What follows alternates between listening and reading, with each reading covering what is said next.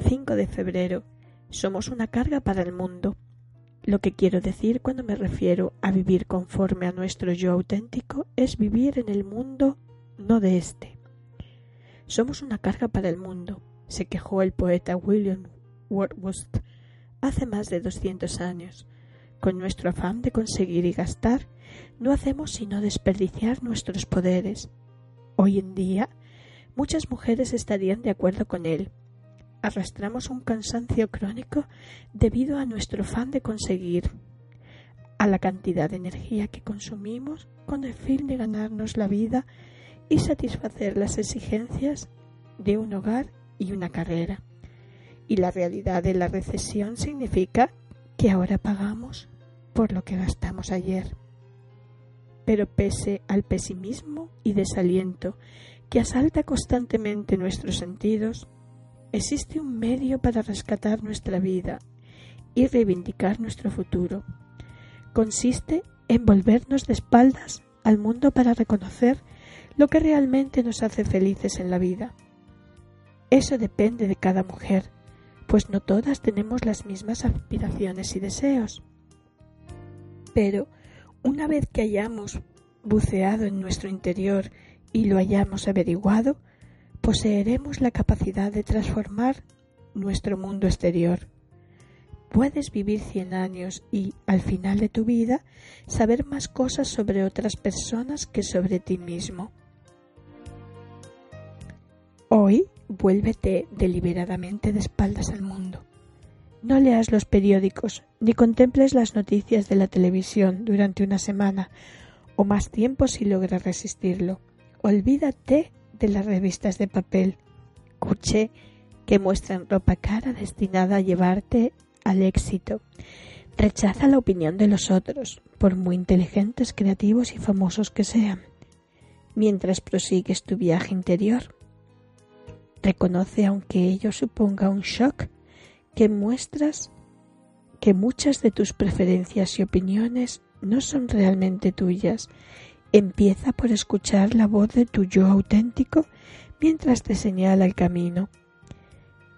Este nos indica siempre el siguiente paso que debemos dar en nuestro viaje de búsqueda personal. Puede ser algo tan sencillo como ordenar tu mesa de trabajo para poder encontrar ese folleto sobre un curso de pintura a la acuarela para adultos.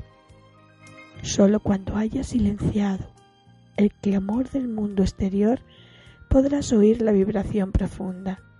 Escucha atentamente. El espíritu está interpretando tu canción. 6 de febrero. Transformar tu propio mundo.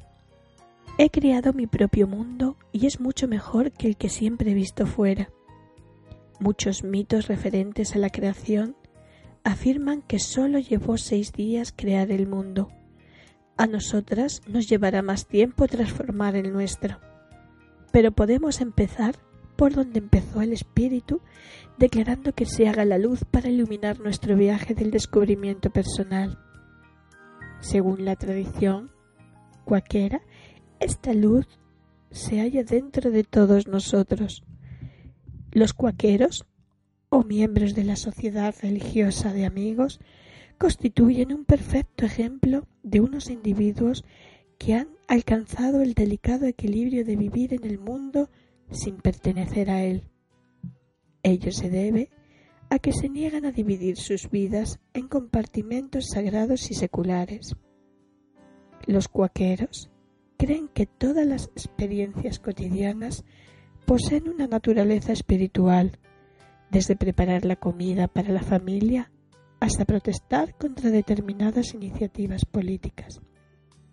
El escritor británico George Gorman ha observado que la esencia de la espiritualidad cualquier reside en la convicción de que todo posee un significado religioso. Ello no significa mantenernos al margen de la vida, sino sumergirnos profunda y plenamente en ella. La sencillez es el denominador común que preside la vida de los cuaqueros, desde la forma en que organizan su hogar hasta su vestimenta, su oficio religioso semanal o reunión consiste en una meditación silenciosa. Las pautas por las que se guían son el ritmo, el respeto y la reflexión. Estas pautas también pueden ayudarnos a nosotras mientras tratamos de transformar nuestro mundo personal. El primer paso consiste en restituir el sentido del ritmo a nuestra vida. ¿Qué grado de ritmo existe en tu mundo personal? Los niños no son los únicos que necesitan seguir un horario, regular de comidas, descanso y juegos. Sus madres también lo necesitan.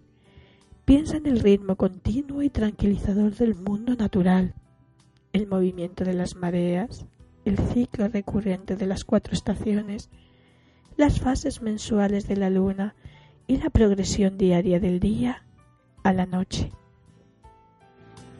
El ritmo debe constituir la piedra angular de nuestro mundo personal. Todas llevamos una vida muy ajetreada, algunas más que otras. Debemos aprender a trazar una línea y decir, hasta aquí hemos llegado. Hoy, disponte a reflexionar con calma sobre el papel que el ritmo desempeña con tu vida cotidiana. Tu corazón siempre te dirá lo que funciona y lo que no. El hecho de restituir el ritmo a tu vida te aportará una gran serenidad y satisfacción, las cuales te ayudarán a sobrellevar los problemas que se presenten.